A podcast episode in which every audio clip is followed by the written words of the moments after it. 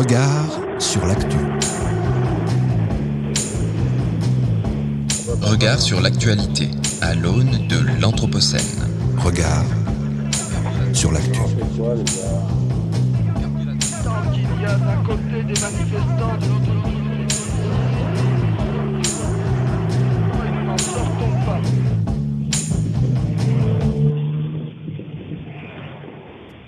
Bonjour à toutes et à tous, il est midi, bienvenue sur Radio Anthropocène. Le 14 octobre dernier, la justice a rendu son verdict. Le gouvernement est coupable d'inaction climatique. Victoire pour les militants de l'affaire du siècle. Entre 2015 et 2018, la France a émis 15 millions de tonnes de gaz à effet de serre en trop par rapport aux engagements qu'elle s'était fixés. Une faute qui met l'État dans l'illégalité et que ses dirigeants doivent réparer d'ici à la fin 2022. La France devra donc doubler ses réductions d'émissions de CO2 prévues entre 2021 et 2022 pour que ses dirigeants ne soient pas sanctionnés par la justice. Maintenant, place aux actes. Nous sommes le mercredi 27 octobre 2021 et toute l'équipe de Regard sur l'actu est ravie de vous retrouver. Je suis Florian Fompéry, je suis en compagnie de ma camarade Emma Novel. Bonjour Emma. Bonjour Florian. Nous regrettons toujours l'absence de François de Gasperi, nous le saluons et lui souhaitons un bon rétablissement. Cette émission s'inscrit dans le cycle de programmes de Radio Anthropocène porté par l'école urbaine de Lyon et Radio Bellevue Web que nous remercions pour leur confiance. Et au programme aujourd'hui, nous allons revenir sur l'encadrement des loyers prévus à Lyon et Villeurbanne avec Jean-Benoît Eméoud, chercheur au laboratoire interdisciplinaire d'évaluation des politiques publiques de Sciences Po, économiste des marchés du travail et du logement. À 12h40, c'est Hugo Chella qui nous proposera sa rubrique à braque. Mais commençons cette édition de Regard sur l'actu avec le journal Anthropocène de la semaine. Regard sur l'actualité. L'information des mondes urbains, Anthropocène. Le journal. Si les nouvelles technologies peinent à lutter contre le réchauffement climatique, elles se trouvent bien à la pointe de la lutte anti-migrants. Nous reviendrons sur l'obsession sécuritaire du salon Millipol. Que nous cachent les viticulteurs fronde chez les producteurs de vin contre une étude qui s'intéresse aux pesticides contenus dans le breuvage préféré des Français. Alors que la Commission européenne acte son plan de la ferme à l'assiette, une crise de la production biologique fait craindre un ralentissement de la transition agricole. Et nous commençons cette édition avec la COP 26 qui s'ouvre le 31 octobre à Glasgow. Elle doit rassembler les États du monde entier afin de relever leurs ambitions climatiques. Un événement majeur dans la coopération internationale pour la lutte contre le réchauffement climatique, sauf que de récentes informations viennent nous faire douter de l'engagement dans cette voie de certains participants. C'est le moins que l'on puisse dire. Une équipe de journalistes de Greenpeace a en effet eu accès à des documents destinés au GIEC, le groupement international d'experts sur le climat, qui est en train de finaliser son nouveau rapport servant de base scientifique au débat de la COP26. Et ceci révèle que de nombreux pays ont réalisé un lobbying intense pour que les scientifiques atténuent les conclusions de leur nouveau rapport d'évaluation. Petit Emma. Alors, pêle-mêle, il y a bien sûr les pays pétroliers comme l'Arabie saoudite en tête, soutenus par l'Argentine et la Norvège, qui demandent aux scientifiques de l'ONU de supprimer leurs conclusions, selon laquelle il faille décarboner les secteurs de l'énergie. Rien que ça. On trouve aussi le Brésil et l'Argentine, grands producteurs de bovins, qui eux sont vent debout contre la description du bœuf comme un aliment à forte teneur en carbone et les recommandations à passer à des régimes à base de plantes. La Suisse, de son côté, veut que le GIEC retire ses passages sur la nécessité d'une aide des pays développés vers les pays en développement pour réduire leurs émissions. Un lobbying qui ne semble toutefois pas avoir eu d'incidence sur le dernier rapport du GIEC, qui, on le rappelle, se base sur l'état des savoirs scientifiques, mais qui en dit long sur l'engagement de certains pays à l'approche de la COP26. Autre pays dont on ne peut légitimement douter de son engagement contre le réchauffement climatique, et pas des moindres, je parle évidemment du champion autoproclamé du climat, la France, et son président Emmanuel Macron. Oui, alors que le projet de loi de finances est en cours d'examen à l'Assemblée nationale, l'association écologiste Réseau Action Climat a calculé que les dépenses publiques néfastes au climat et à l'environnement représentent 25 milliards d'euros pour l'année 2022. Et c'est un chiffre qui ne prend en compte ni les milliards d'euros accordés aux entreprises sans aucune conditionnalité climatique, ni les garanties de l'État pour des projets d'hydrocarbures à l'étranger. Pourtant, si on fouille un peu dans notre mémoire, on se souvient qu'en 2010, à Aichi, au Japon, la France s'était engagée à mettre fin aux subventions néfastes à la aux subventions néfastes à la biodiversité d'ici 2020. Cela est loin d'être le cas. Parmi les mesures les plus coûteuses, l'exonération du kérosène qui sert notamment aux avions, la différence de taxation diesel-essence, le remboursement du gazole pour les poids lourds, sa taxation minime pour le secteur agricole, etc. L'association souligne qu'au-delà des questions climatiques, le gouvernement finance aussi largement la perte de biodiversité avec des abattages fiscaux facilitant le bétonnage d'espaces naturels et agricoles. Le réseau Action Climat rappelle également que supprimer un milliard d'euros d'aide néfaste pour le climat peut souvent être plus impactant qu'ajouter un milliard d'euros pour financer des solutions. Elle juge donc tiède le bilan du quinquennat d'Emmanuel Macron. En cinq ans, ses dépenses sont restées à peu près identiques, loin des ambitions affichées. Et cela devrait en faire un enjeu majeur du prochain quinquennat. Enfin, dans un monde idéal, car pour cela, il faudrait que le sujet soit un axe central de la campagne présidentielle en cours, ce qui semble loin d'être le cas. Et l'emprise grandissante de Vincent Bolloré dans les médias indique même un chemin plutôt contraire. Le rachat du groupe Lagardère, après celui de Canal par Vincent Bolloré, lui permet de continuer sa stratégie de décrédibilisation de la cause climatique. L'arrivée aux commandes du journal de dimanche de Jérôme Belay et de Patrick Maé à Paris Match font craindre une ligne éditoriale semblable à celle adoptée sur Europe 1 et CNews. La question climatique y est quasi systématiquement associée aux notions jamais définies mais toujours dénoncées de wokisme, de cancel culture ou encore d'islamo-gauchisme. Décrédibiliser la cause climatique et semer le doute sur la réalité du réchauffement, c'est également la stratégie qu'ont longtemps adopté les géants pétroliers français Elf et Total. Oui, c'est ce que révèle une étude publiée dans la revue Global Environmental Change le 20 octobre. Menée par des chercheurs, euh, les chercheurs Christophe Bonneuil, Pierre-Louis Choquet et Benjamin Franta à partir d'un travail d'archives et d'entretien, elle démontre que les dirigeants des grands groupes pétroliers mondiaux, dont les Français Total et Elf, avaient été avertis par des scientifiques dès les années 50 dans des rapports internes sur le risque pour l'humanité de leurs activités. Et quelles ont été leurs réactions à ces grands groupes? Alors plusieurs stratégies ont été adoptées. Dans un premier temps, ils sont entrés dans un état de cécité volontaire. Ils ont tout bonnement ignoré ces alertes. Mais face à la pression populaire et internationale qui commence à monter à la fin des années 70, les pétroliers adoptent une stratégie plus agressive. Ils ont en effet financé des recherches visant à trouver les faiblesses des modèles scientifiques, manière de présenter le réchauffement climatique comme moins alarmant. Au début des années 90, ELF a également commencé à placer de jeunes ingénieurs tout juste diplômés dans les meilleurs laboratoires des sciences du climat, afin d'assurer une veille des derniers développements de la climatologie. Total et Elf ont semé le doute autour de la réalité de ce changement climatique, en partie pour faire échouer, avec succès, la taxation de l'énergie ou du carbone au début des années 90. Mais face à un consensus scientifique devenu irréfutable, Total change encore de stratégie au début des années 2000. Le groupe décide de se placer comme leader de la transition, allant même jusqu'à changer de nom récemment. Total se nomme désormais Total Energy, sans pour autant bouleverser ses activités. De la communication donc, et malheureusement quasi uniquement de la communication.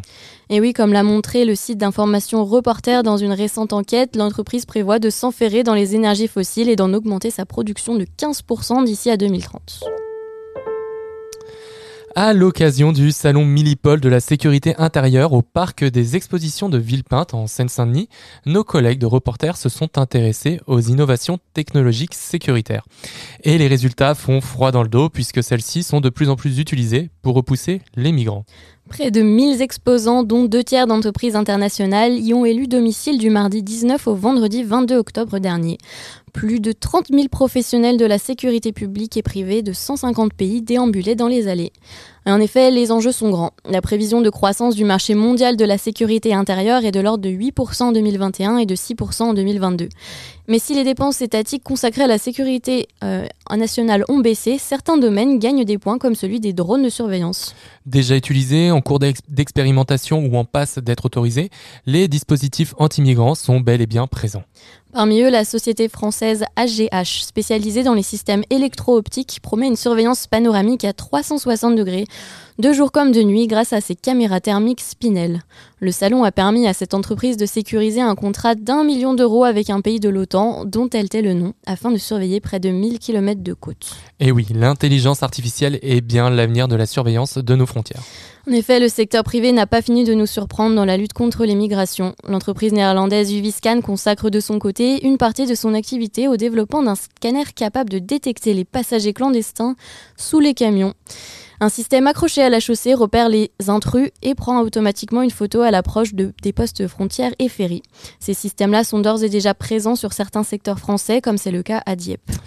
À disposition des États, certains services proposés par les sociétés privées attendent des évolutions législatives, comme en France où la reconnaissance faciale par drone n'est à l'heure actuelle pas autorisée.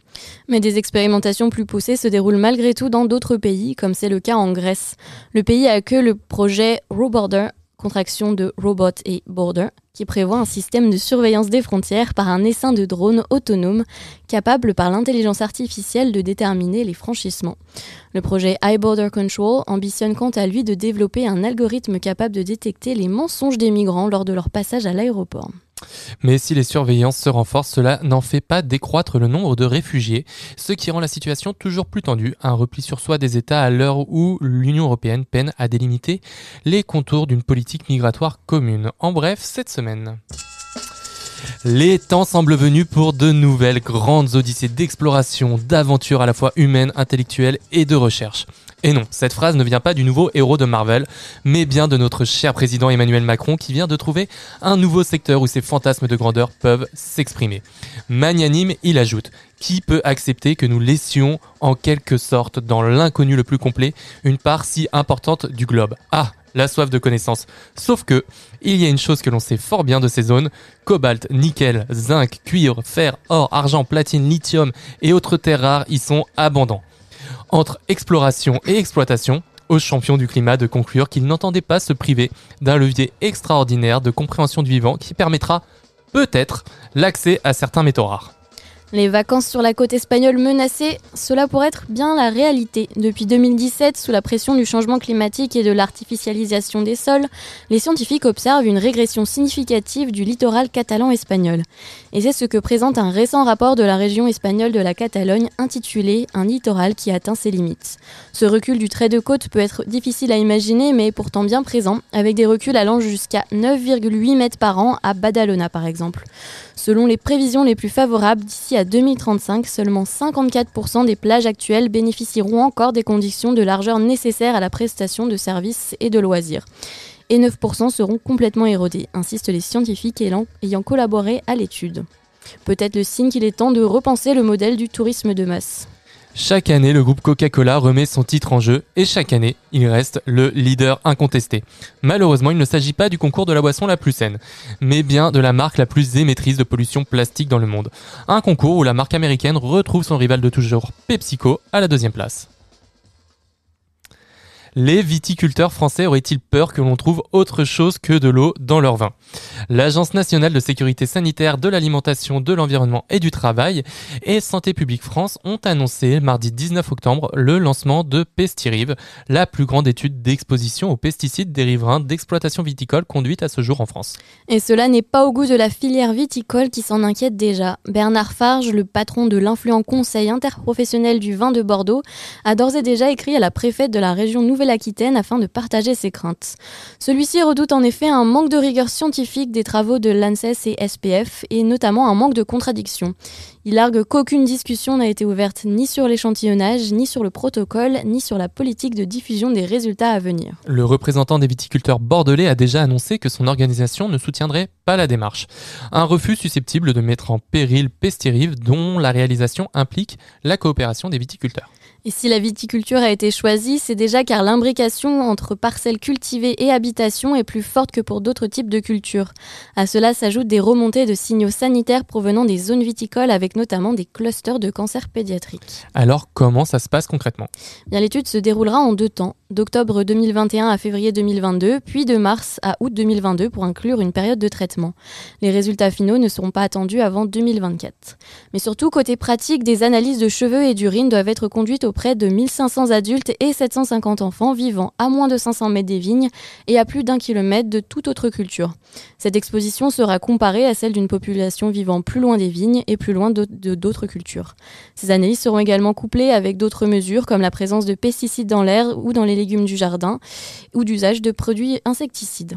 Une cinquantaine de pesticides seront passés au crible sur les 400 et quelques autorisés en Europe. Parmi eux, les plus toxiques, les plus utilisés et les plus au cœur de controverses scientifiques scientifique. Deux pesticides font l'objet de toutes les crispations, le folpel et le glyphosate. Ce dernier étant classé cancérogène probable par le Centre international de recherche sur le cancer, mais dédouané par les agences réglementaires. Le cas du folpel est également emblématique. Il fait partie des dix substances actives les plus fréquemment retrouvées dans l'air en France. Plusieurs études montrent déjà une association entre la survenue de pathologies dans certains territoires et la densité d'exploitation viticole. Selon une étude française parue en 2017, la prévalence de la maladie de Parkinson est supérieure d'environ 10% dans les cantons où la vigne est la plus présente par rapport à ceux où elle l'est moins. Et l'étude devrait ainsi permettre de relancer le débat sur l'établissement de zones non traitées autour des habitations et lieux de vie, comme avait tenté de le faire le maire de Langouette en 2019, dont l'arrêté avait été cassé par la justice. Oui, d'autant que la question de la pollution des sols reste encore peu abordée par l'État. 320 000 anciens sites d'activité industrielle ou de services et près de 3 000 anciens sites miniers. C'est le lourd héritage industriel de la France qui a contribué à dramatiquement polluer les sols du territoire. Et la pollution des sols en France est importante, sous-estimée et mal gérée. C'est en substance ce qu'affirme un rapport sénatorial de septembre 2020. Un an après ce rapport, la sénatrice Gisèle Jourda a mené une enquête recueillant l'avis d'experts, d'ONG, de membres de la société civile sur la pollution des sols et en a présenté les conclusions mercredi dernier au ministère de la Transition écologique. Une demande majeure en ressort, plus d'informations sur la pollution des sols français et la création d'une législation contraignante au niveau national et européen. Pour Gisèle Jourda, le point de départ de cette inquiétude autour de la pollution des sols a été les inondations de l'Aude en octobre 2018 qui ont réveillé une pollution majeure à l'arsenic, au cyanure, provenant des déchets de l'ancienne mine d'or de Salsigne.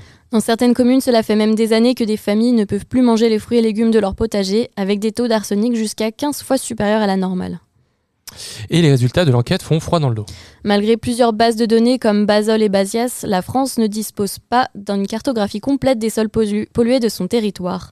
Un reportage de Public Sénat pointe ainsi que deux tiers des friches industrielles seraient encore polluées en France.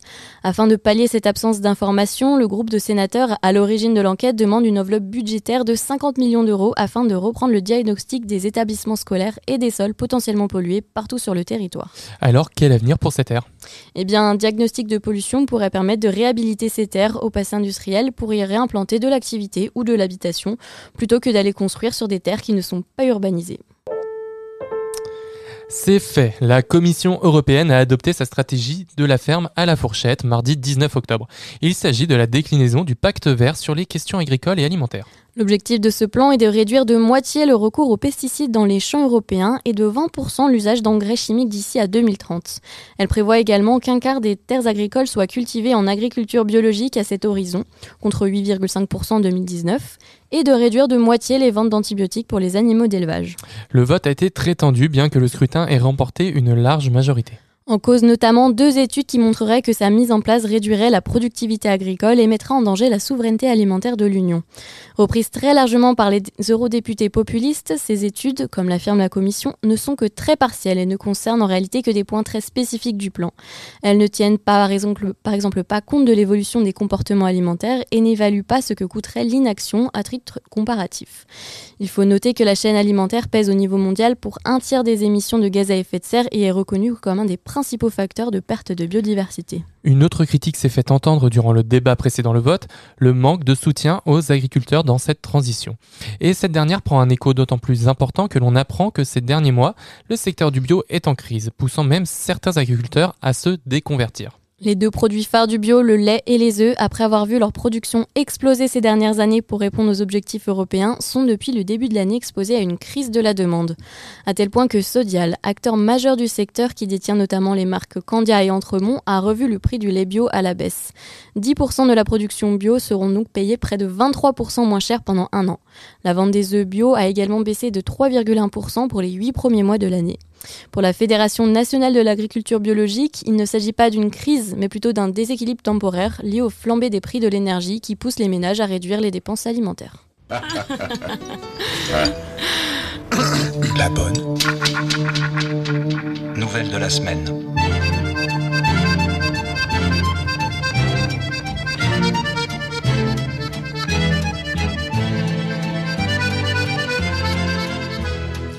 Et pour finir sur une note un peu plus joyeuse, une victoire vient d'être remportée pour le collectif d'opposants au projet de centre commercial Oxylane au nord de Montpellier. Après sept années de bataille, le groupe Decathlon a abandonné mercredi dernier son projet de village du sport et du bien-être, qui aurait bétonné 24 hectares de terres agricoles pour construire un décathlon, une jardinerie Truffaut, un magasin au Terra, des restaurants, des salles de sport, des parkings, etc. Le tout sur une zone inondable.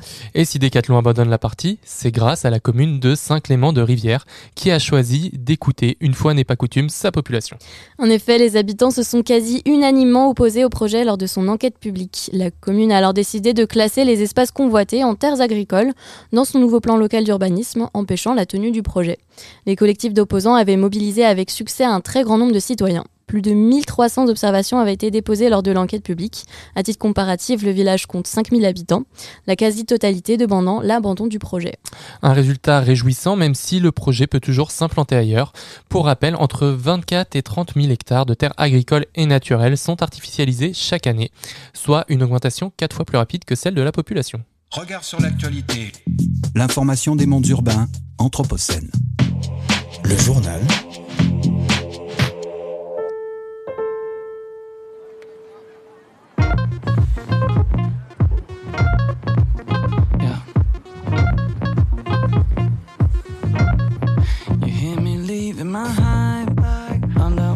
my life.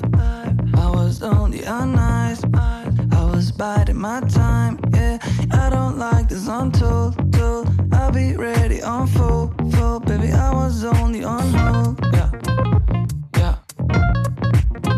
I was gone for a reason. I was gone for a while. I was gone for a reason come back from behind Don't read the news, it's all the same. You play the rules, I play the game. Baby, the world is way too strange Way too strange? I was gone for a reason. I was gone for a while. I was gone for a reason. Come back for my behind Coming out of my heart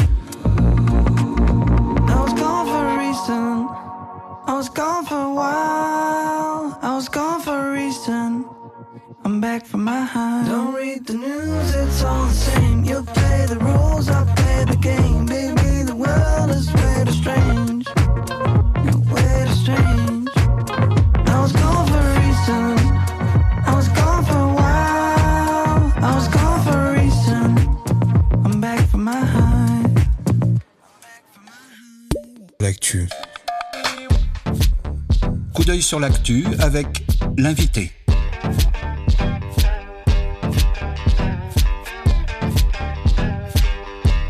Coup d'œil sur l'actu avec l'invité. L'invité des regards. Et nous accueillons à présent Jean-Benoît Eméhout, chercheur au laboratoire interdisciplinaire, interdisciplinaire pardon, d'évaluation des politiques publiques de Sciences Po, économiste des marchés du travail et du logement. Bonjour Jean-Benoît Eméhout, bienvenue sur Radio Anthropocène. Bonjour. Alors, vous êtes euh, l'auteur en compagnie d'Étienne Vasmer de l'ouvrage Vers une société de mobilité, les jeunes, l'emploi et le logement, publié en 2016 aux presses euh, de Sciences Po. Et nous souhaitons aborder avec vous la mise en place de l'encadrement des loyers à Lyon et à Villeurbanne qui entrera en vigueur au 1er novembre.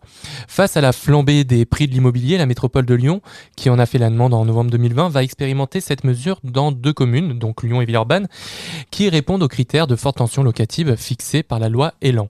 Ainsi, un arrêté préfectoral fixera un loyer médian et des loyers minorés et majorés au mètre carré, établis par un observatoire local selon plusieurs critères, qui ne pourront pas être dépassés cas de rares exceptions, près par les loueurs. Alors pour commencer, Jean-Benoît Eméoud, est-ce que vous pourriez revenir avec nous sur le contexte du logement locatif en France et plus particulièrement dans ces grandes agglomérations qui a poussé les élus à prendre ce genre de mesures? Alors le, le, marché de l'immobilier a considérablement évolué au cours du au cours du XXe siècle. On a on a une, une évolution de l'économie qui s'est fait un peu au détriment de, du marché de l'immobilier et surtout au détriment des grandes villes. Enfin, du marché de l'immobilier des grandes villes. Je m'explique. Euh, on a toujours su et on observe depuis très longtemps que l'activité économique est spatialisée sur le territoire.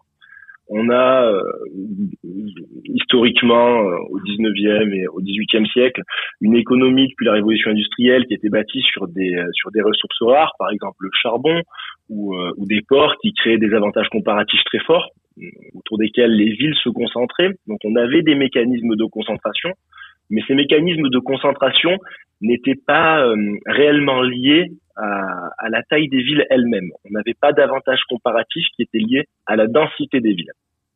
À partir des années 70, ce mécanisme change avec euh, l'apparition de, nouvelles, activités économiques et l'apparition d'Internet. Ce qui se passe, c'est que on a une, nouvelle économie qui est l'économie de l'innovation, une économie basée sur les idées, qui commence à qui commence à se développer à partir des années 70 et où on se rend compte que le fait d'être regroupé crée des économies d'échelle. On, est de plus en plus efficace lorsqu'on est ensemble.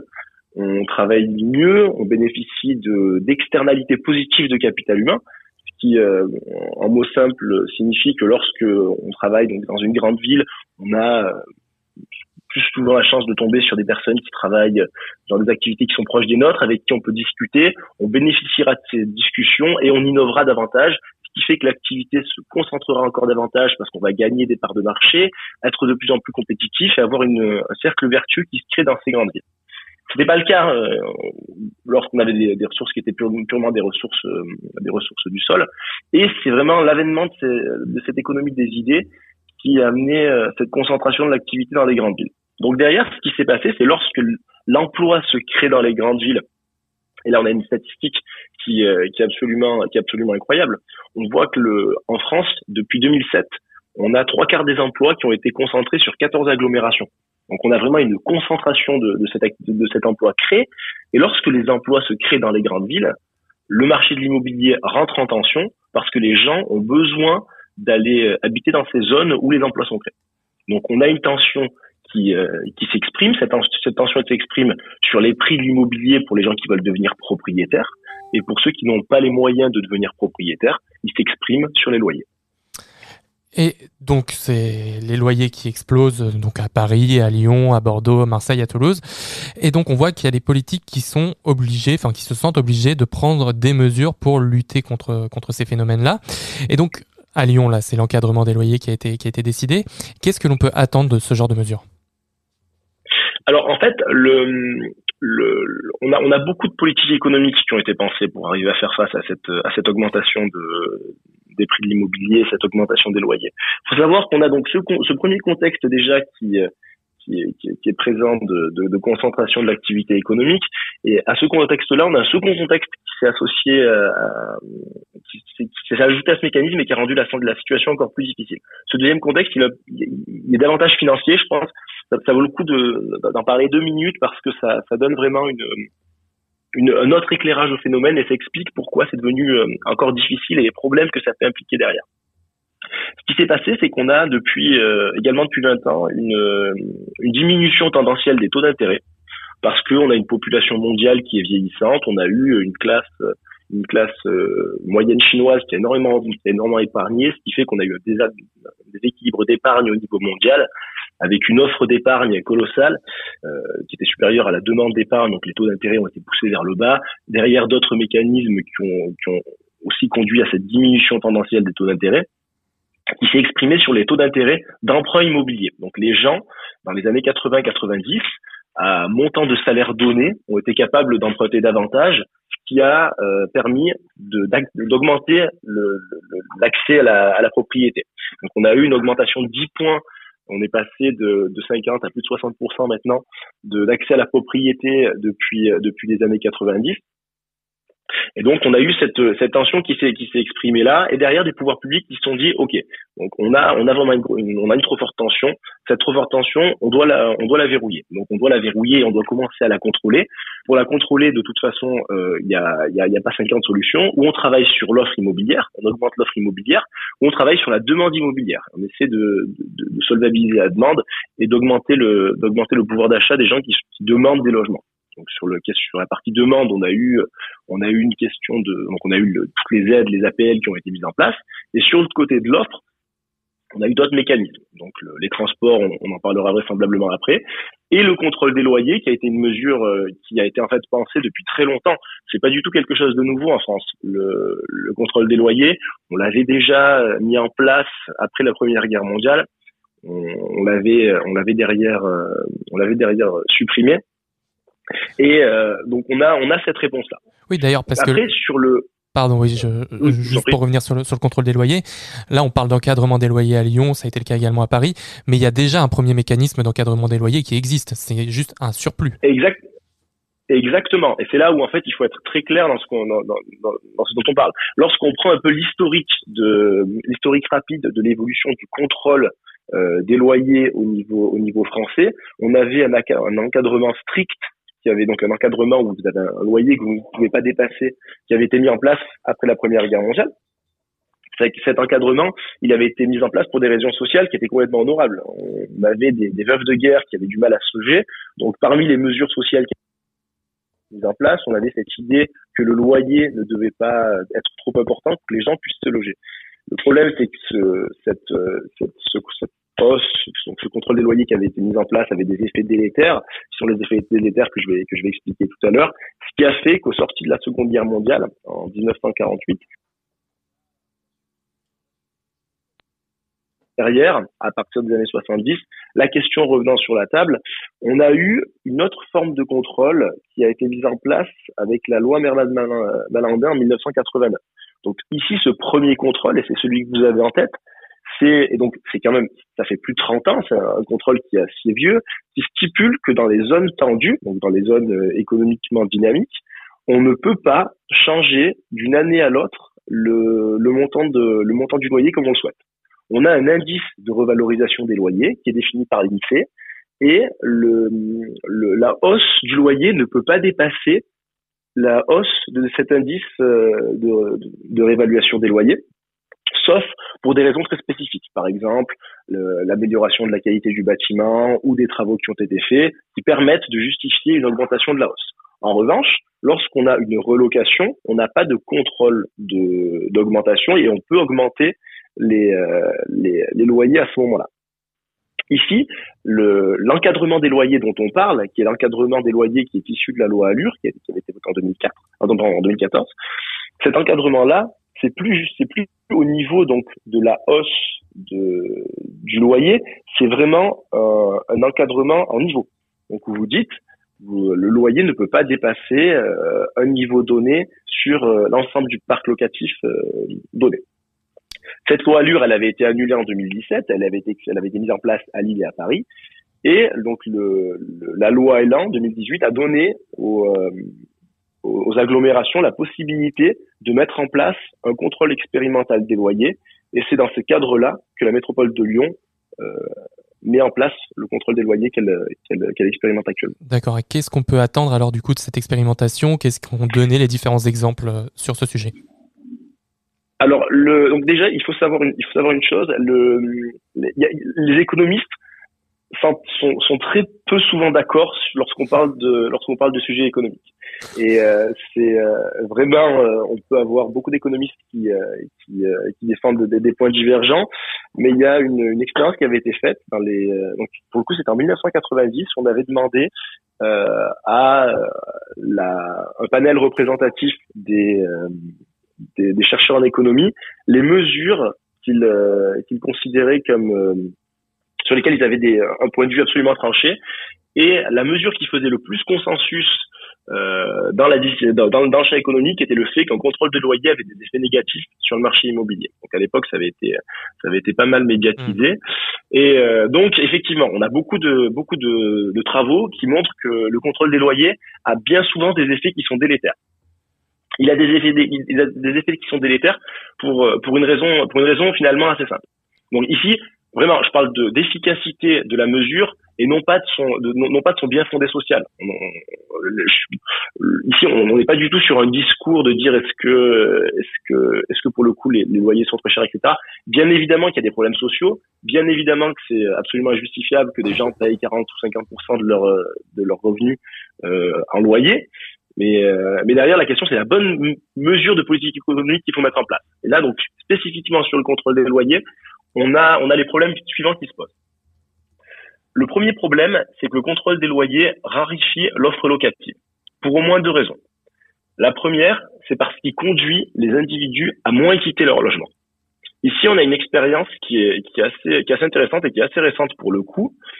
C'est le contrôle des loyers qui avait été mis en place en 2019 à Berlin.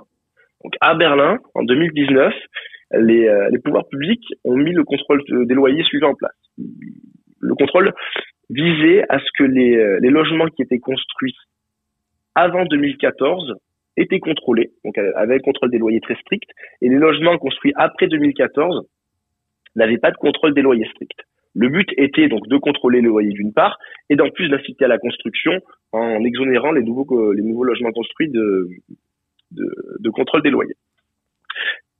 Ici, on a des, donc, un article de recherche qui a, été publié sur la question et en fait qui a montré qu'au moment où le contrôle des loyers a été mis en place, on a eu une, euh, une mobilité du, euh, du parc locatif ancien, donc antérieur à 2014, qui s'est absolument effondré. Ce qu'ont fait les auteurs, c'est qu'ils ont simplement analysé des données sur des sites d'annonces euh, en ligne, type Le Bon Coin ou Se Loger, et ont regardé, après la mise en place du contrôle, comment évoluaient les annonces qui étaient des annonces relatives aux biens qui étaient euh, antérieurs à 2014 versus les autres qui n'étaient pas touchés par la mesure. Et en fait, ils se sont rendus compte qu'à partir du moment où le contrôle a été mis, le nombre d'offres d'annonces immobilières a été, divisé, a été divisé par deux. Donc on a une, on a d'un coup un parc de l'immobilier qui se tend et une mobilité qui se retrouve très réduite. Le problème de cette mobilité réduite, c'est que derrière, ça a des effets délétères de long terme qui ont également été mis en avant par la littérature. Lorsque vous avez un parc qui ne bouge plus, vous avez des individus donc qui certains individus bénéficient du contrôle des loyers, donc payent un loyer qui, euh, qui, est, moins cher que ce qu'ils auraient payé si le contrôle n'avait pas été là. Ce qui à court terme est, un, est quelque chose de positif, mais qui à long terme devient quelque chose qui peut poser problème. Pourquoi? Parce que la situation des individus évolue. Et lorsque New York avait mis en place un contrôle des loyers qui était similaire, on avait effectivement des individus qui au début bénéficiaient de ces loyers qui étaient plus euh, faibles que le marché, mais derrière ces individus ont eu des enfants ou euh, ces individus ont eu des, des, enfants qui sont partis de chez eux et se sont retrouvés avec des appartements qui étaient ou trop petits ou trop grands. Donc on a eu une mauvaise allocation et ou une surpopulation ou une sous-population du parc immobilier. Donc on avait une génération qui s'est retrouvée dans une situation où elle bénéficiait du contrôle du loyer, cette génération ne bougeait plus, ne bougeait pas plus, mais beaucoup moins que ce qu'elle aurait bougé si le contrôle des loyers n'avait pas été là. Et en plus, se retrouver dans des logements qui étaient soit trop grands, soit trop petits. À la limite, trop grand, c'est quelque chose de bon ben de, de, de, plutôt de plutôt bénéfique pour les individus qui ont ces appartements. Mais un parc du logement trop petit, ça veut dire vraiment qu'on est dans des situations où des individus ont des enfants, les, euh, les logent dans des conditions qui sont relativement mauvaises, simplement parce que il y a un coût à quitter son logement, parce qu'on perd l'avantage de bénéficier du contrôle des loyers. Mmh. Donc ça, c'est une première euh, raison qui fait que le, le, contrôle des loyers a un effet euh, négatif sur euh, sur le parc locatif. Une deuxième raison qui est assez qui est assez euh, en, en, quelques mots, Jean-Benoît s'il vous plaît. Alors, la, la, la, la, deuxième la deuxième raison, c'est simplement que les, les, les propriétaires qui sont qui qui ont qui ont des appartements qui qui louent ont tendance à vendre ces appartements mmh. lorsque le contrôle de lorsque le contrôle des loyers est mis en place. Et ça, c'est un truc qu'on a observé à San Francisco dans les années 90 lorsqu'il y avait un contrôle, lorsqu'il y a eu un, contrôle des loyers. Donc, ce qui s'est passé, c'est que les propriétaires ont vendu à d'autres propriétaires, le parc locatif a baissé et on a eu une gentrification des quartiers qui étaient des quartiers relativement populaires où on a eu soudainement une augmentation forte du nombre de propriétaires. D'accord. Donc on voit que vous dressez un, tableau qui est plutôt sombre en fait de ce genre de mesures. Je vous propose, Jean-Benoît Méhoud, de faire une euh, courte pause et puis on se retrouve juste après avec la chronique de Hugo Chella.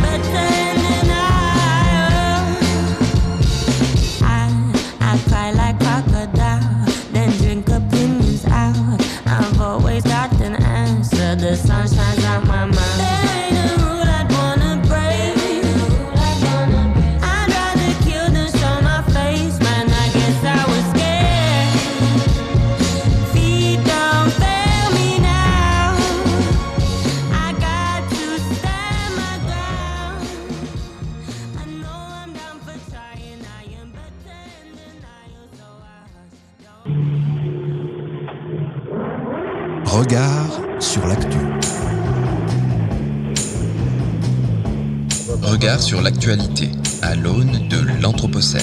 Regard sur l'actu. qu'il y a d'un côté des manifestants, de l'autre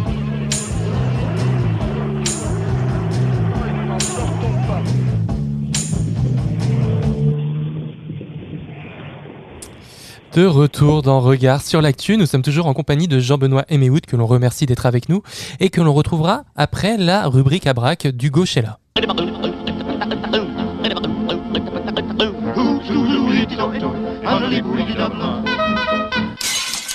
Ma rubrique à braque.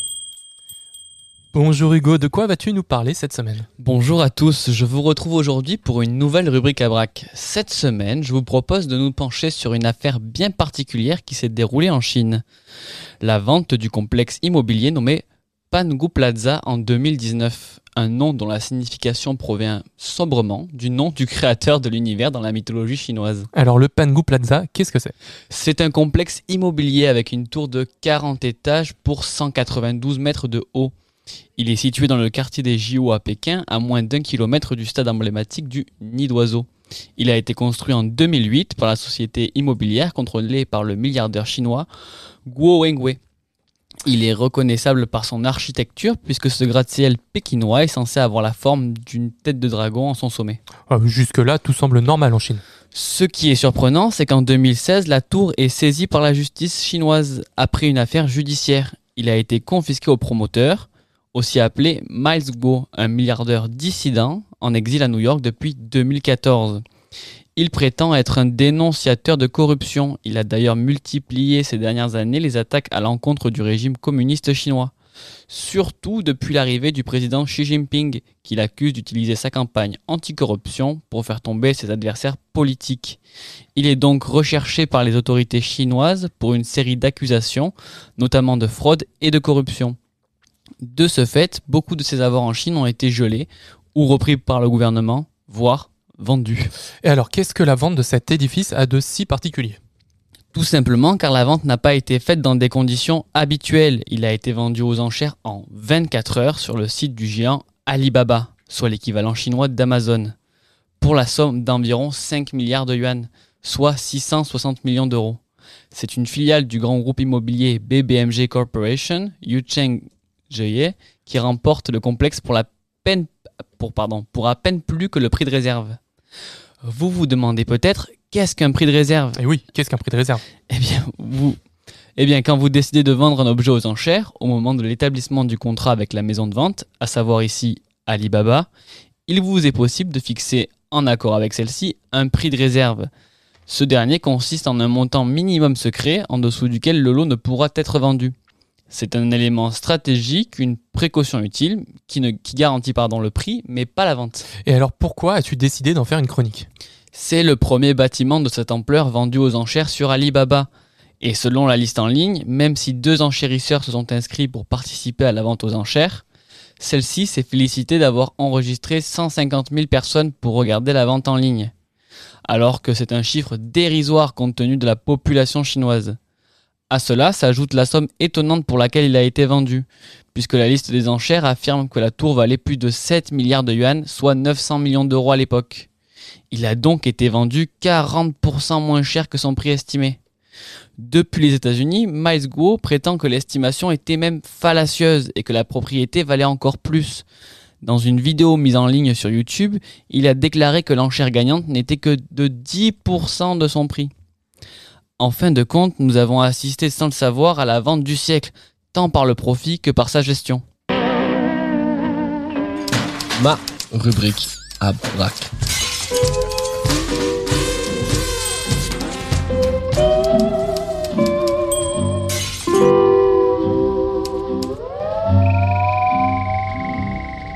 Ma rubrique à braque. Ainsi, Jean-Benoît et Mou, j'ai une question à vous poser par rapport à, pour vous faire réagir par exemple à la, à la rubrique à que je viens de- d'effectuer. Pensez-vous que les géants du numérique tels que Amazon ou Alibaba transforment fonda- fonda- fondamentalement pardon, le marché de la vente immobilière? Alors, est-ce que eux vont le vont le transformer fondamentalement? Pour le coup, c'est euh, très difficile. euh, Comme ça, comme ça, j'aurais pas de réponse claire sur euh, leurs activités d'achat. En revanche, je pense qu'une autre euh, une autre question euh, qui, qui peut être intéressante, c'est de voir dans quelle mesure ils le transforment sur euh, les modalités de travail. Dans la mesure où ces, ces géants du numérique sont des, des géants qui ont de plus en plus d'emplois, de plus en plus de parts de marché et des travailleurs qui sont de plus en plus en télétravail. Donc là, on a un lien entre entre immobilier et télétravail qui, euh, qui serait assez intéressant. Et je pense que si euh, si la chose qui est la plus probable à l'heure actuelle, c'est que euh, l'impact de ces géants du numérique sur euh, le marché de l'immobilier passerait, je, dirais, en premier lieu par ce, canal de télétravail plutôt que par des activités d'achat et de revente de biens immobiliers tels que vous avez décrit dans, dans votre rubrique. D'ailleurs, euh, Jean, Jean-Benoît on, voit donc que la, que la part du logement explose actuellement dans, dans le budget des Français. Euh, et donc, pour des questions de, justice sociale, ça ne peut pas durer. Enfin, on parle de, de justice intergénérationnelle. On voit que le prix de l'immobilier, que ça soit dans la location ou à l'achat, explose. Et donc, est-ce qu'il y a des mesures qui sont plus efficaces pour faire face à ça? Et est-ce que cette, euh, ces inégalités en termes d'accession à la propriété et au logement peut être le terreau d'une crise économique à venir?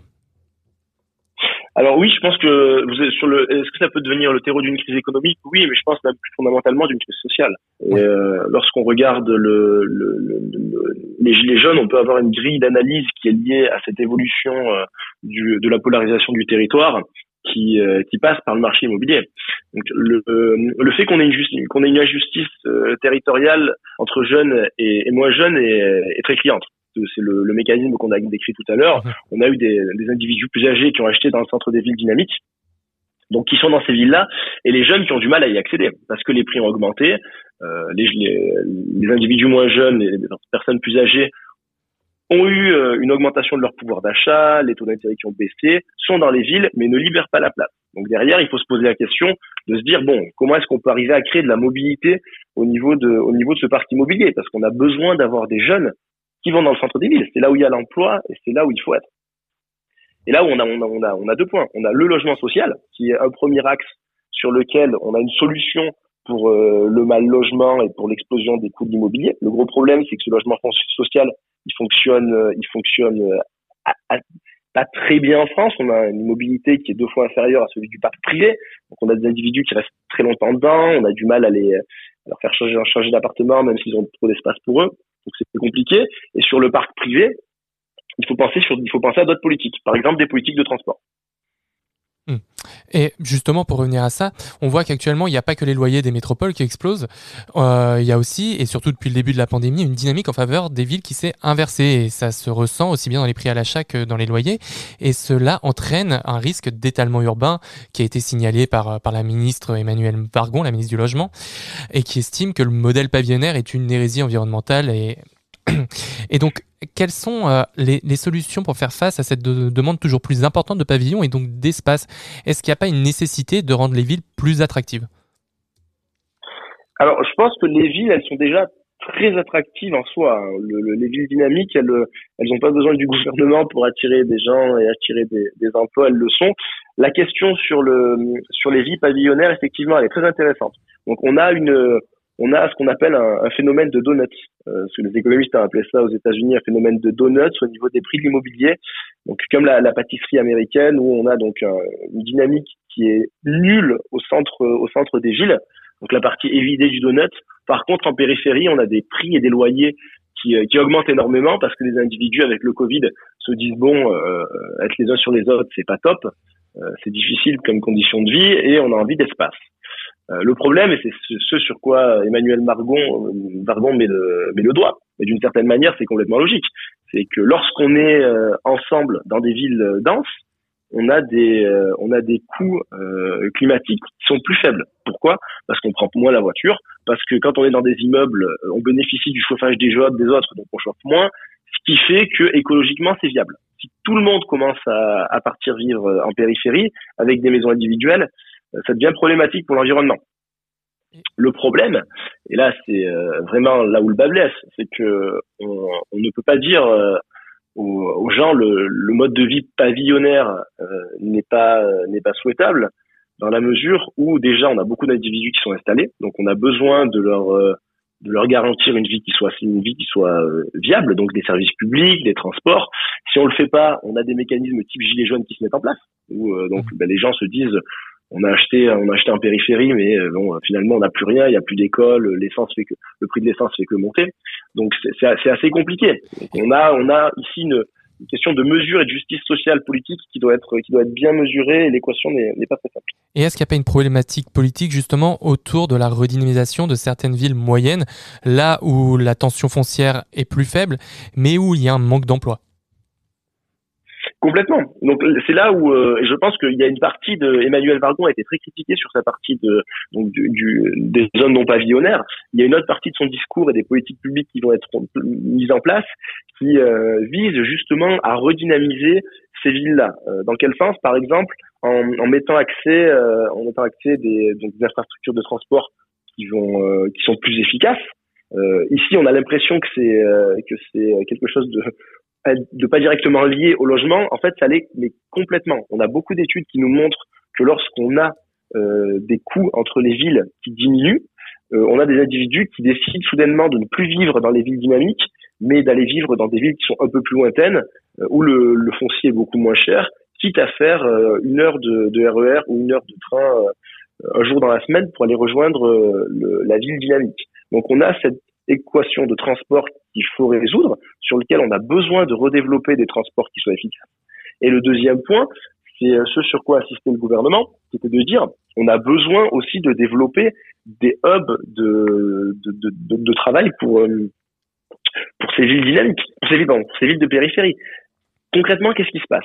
On a des individus euh, qui sont très qualifiés, qui se concentrent dans le centre des villes, mais qui pourraient télétravailler si on leur offre déjà, donc, c'est vraiment des, infrastructures de base, une bonne fibre optique dans les euh, euh, villes périphériques et euh, on leur offre des bons moyens de transport pour y aller, des locaux pour pouvoir travailler tous ensemble, type de type des, des, maisons collaboratives de travail, alors on peut avoir une partie de, de cette population qui fait valoir un effet de déversement et qui vient redynamiser ces zones qui sont moins denses qui serait même plutôt intéressant parce que ces zones moins denses, en ayant des activités, des, jeunes dynamiques qui viennent dans, dans, dans ces zones-là, des zones qui sont même sur des activités qui sont par exemple très tech ou très très tertiaires euh, bénéficieraient de cette arrivée de jeunes. On a beaucoup de papiers, en particulier aux États-Unis, qui nous montrent que lorsqu'on a un emploi très qualifié qui part d'une ville très dynamique à une ville moins dynamique, la ville moins dynamique recrée de l'emploi et plus qu'un emploi. On a un effet multiplicateur.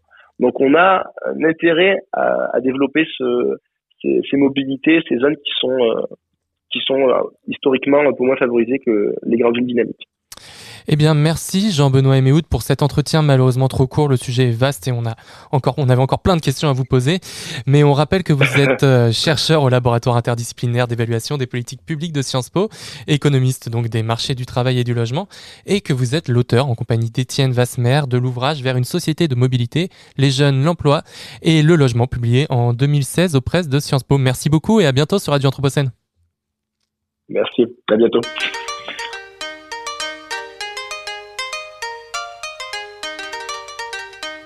Regard sur l'actu. Regard Anthropocène sur l'actualité.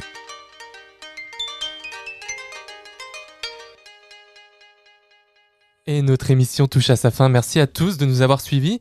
Et je vous invite à rester sur les ondes de Radio Anthropocène pour la suite de la journée. Vous retrouverez à 13h30 le Pourquoi du comment avec Anne-Laure Fougère. La chronique Anthropocène de Bérénice Gagne à 14h15. Aujourd'hui, c'est sur Halloween, évidemment. L'Alca vous propose ses récits de ville à 14h35. Une lecture Anthropocène proposée par Anne Guinaud à 15h. Émilie, Émilie Perron nous parlera de pommes à 15h30. À 16h, un street actus sur l'intelligence artificielle. Euh, les fameux sons anthropocènes de Indra Kratokville et Alice Sander sont bien évidemment de retour à 16h30. Et nous finirons la journée avec les mercredis de l'Anthropocène. Alice Prost et Cyril Vallet nous parleront rivière et Anthropocène. Et donc, euh, Jérémy Cheval et Valérie Didier, bonjour. Bonjour. On vous retrouve pour habiter ici et le monde tout de suite. Quel est le programme de l'heure qui suit? On va parler d'un bâtiment euh, tout proche euh, de notre région, qui est le couvent de la Tourette à Éveux. Qu'on connaît très bien avec Jérémy parce qu'on y a passé quelques temps. Euh. Oui, mais, mais, pas en tant que frère, me semble-t-il. Vous n'étiez pas en tant que frère dominicain au couvent de la non, En recueillement intellectuel.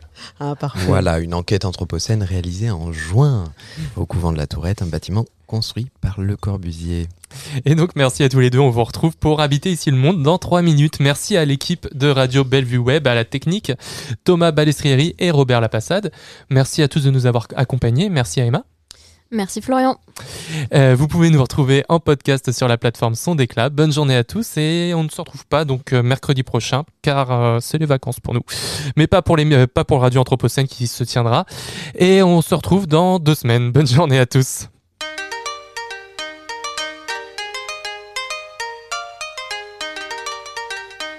Regard sur l'actu. Regard Anthropocène sur l'actualité.